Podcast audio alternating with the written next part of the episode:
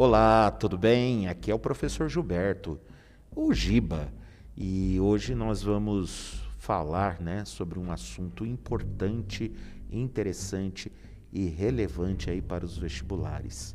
O início da Primeira Guerra Mundial, né? Nosso assunto então é a Primeira Guerra, mas nós vamos falar de um acontecimento importante, para não dizer o mais importante, né, desse conflito a partir de 1914, que foi o assassinato do arquiduque da Áustria, Francisco Ferdinando. É, então, é, vamos entender um pouquinho, vamos falar um pouquinho sobre isso, né? E vamos passar aqui uns 10, 15 minutinhos, é, entendendo um pouco de como que isso representou, é, ou de como isso foi o estopim da Primeira Guerra Mundial o assassinato do arquiduque Francisco Ferdinando, né, como já disse, herdeiro do trono austro-húngaro, eh, e também de sua esposa, a duquesa Sofia, é considerado o episódio decisivo da Primeira Guerra Mundial. Né? A morte eh, deste importante personagem político do continente europeu ocorreu né, através de um atentado no dia 28 de junho de 1914 na cidade de Sarajevo, capital da Bósnia-Herzegovina. E à época, né, essa região era uma província da chamada Áustria-Hungria ou Império Austro-Húngaro. É, o atentado, que se sabe desse atentado, é que ele foi orquestrado né, por um grupo é, erradicado no país vizinho, erradicado na Sérvia, né? Um grupo conhecido como Mão Negra, né? E o atentado foi uma obra do, do, de um dos ativistas ali chamado Gravilo Príncipe, membro do grupo Jovem Bósnia, que agrupava ali membros nacionalistas como sérvios, croatas e bósnios que desejavam criar a chamada Grande Sérvia, uma nação, né, é, de uma nação com uma etnia é, é, eslava. E o ato tinha esse objetivo político, né, de causar o rompimento da província eslava com o Império Austro-Húngaro. Né? Então, para que pudessem ser reunidas em uma grande Sérvia, ou mais tarde, após a Primeira Guerra Mundial, é, isso acaba se concretizando né, na formação da chamada Iugoslávia. Bom, é, é preciso entender que a Bósnia-Herzegovina estava sob domínio da Áustria-Hungria desde 1878, mas era ligada etnicamente e culturalmente ao reino independente da Sérvia, né? Então veja bem, você tinha ali uma situação em que uh, populações uh, da Bósnia-Herzegovina tinham uma, uma, uma etnia que era a etnia semelhante ao do país vizinho, a da Sérvia, e também os russos, que são eslavos, porém eles eram dominados pelos chamados austro-húngaros. Isso gerava uma insatisfação muito grande. Então este reino ele tinha desde 1903 um, uma monarquia de cunho altamente nacionalista e desejava restabelecer as fronteiras com o antigo Império Sérvio. Era um desejo ali de parte da população local, né? No dia do atentado, o, o Francisco Ferdinando ele estava em viagem à Bósnia para assistir manobras militares, para inaugurar as obras de um novo museu em Sarajevo o arquiduque tinha em mente reformar o Império Austríaco, é, federalizando o Estado e freando né, até mesmo as intenções expansionistas do Império Austro-Húngaro. Né? E, e, e, ao mesmo tempo né, é, estabelecendo relações para evitar qualquer tipo de separação da Bósnia-Herzegovina, né, fazendo com que essa caísse ali para o lado da Sérvia, para o lado da monarquia é, sérvia. Os oficiais militares sérvios é, estavam por detrás desse ataque. Na verdade, havia membros da política é, da Sérvia que organizaram, que participavam no grupo terrorista, né, chamado Mão Negra.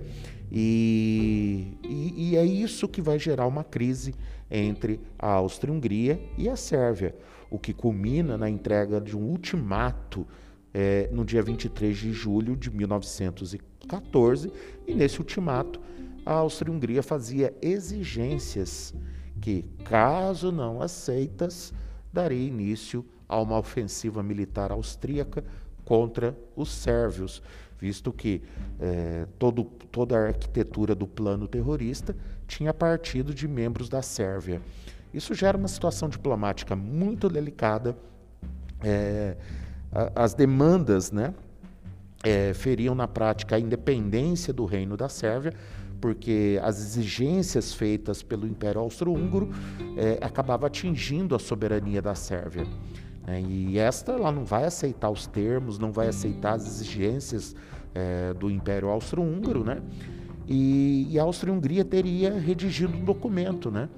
É, um documento em que é, a, a Sérvia deveria abrir uma investigação, é, deveria entregar os, os, participantes ali do atentado contra o Francisco Ferdinando, né? Então, tomando, do, tomando parte é, do lado da Sérvia, a gente vai ver que é, vem o Império Russo, o Império Russo também que tinha interesses na região da Áustria-Hungria, tinha interesses na região da Sérvia, tinha interesses na região da Bósnia, né?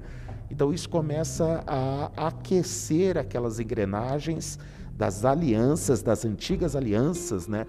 Que ocorreram ali no final do século XIX, início do século XX, como a Tríplice Entente e a Tríplice Aliança, né? Então na hora que é, a Áustria-Hungria faz suas exigências à Sérvia, pedindo a punição dos culpados e inclusive um julgamento é, das pessoas que participaram contra o atentado do Francisco Ferdinando.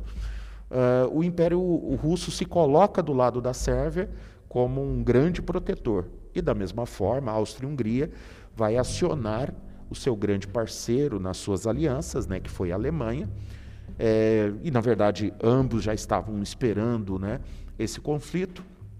E, e diante de, de, de, todas essas engrenagens, dessas alianças estabelecidas pelos países europeus nas últimas décadas, estava assim iniciada a Primeira Guerra ou a Grande Guerra. Né?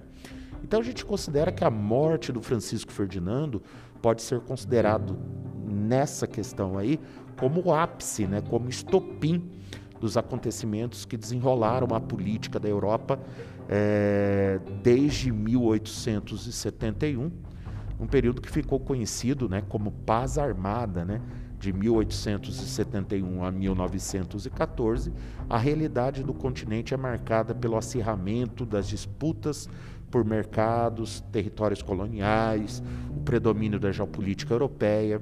Esses mais de 40 anos ficaram marcados pela crença de que a humanidade atingiria a, a maturidade necessária à resolução pacífica de conflitos internacionais, apesar de dispor de uma grande quantidade de armas e soldados. Bom, é, eles não atingiram seus objetivos e um tiro deferido contra o Francisco Ferdinando, né, acabou fazendo que, que um mês depois é, fosse deflagrada a Grande Guerra, que fica conhecida aí como a Primeira Guerra Mundial, né? Então fica aqui esse, esse breve relato, né? Esse, esse podcast sobre é, a primeira sobre o assassinato do Francisco Ferdinando, que dá início à Primeira Guerra Mundial, mas a gente vai voltar aí com outros conteúdos para abordar esse assunto é, e outras especificidades, outros desdobramentos da Primeira Guerra Mundial que são importantes, interessantes e relevantes, principalmente para você que está estudando aí para os vestibulares. Um grande abraço Beijo do Giba. Até mais. Tudo de bom. Tchau, tchau.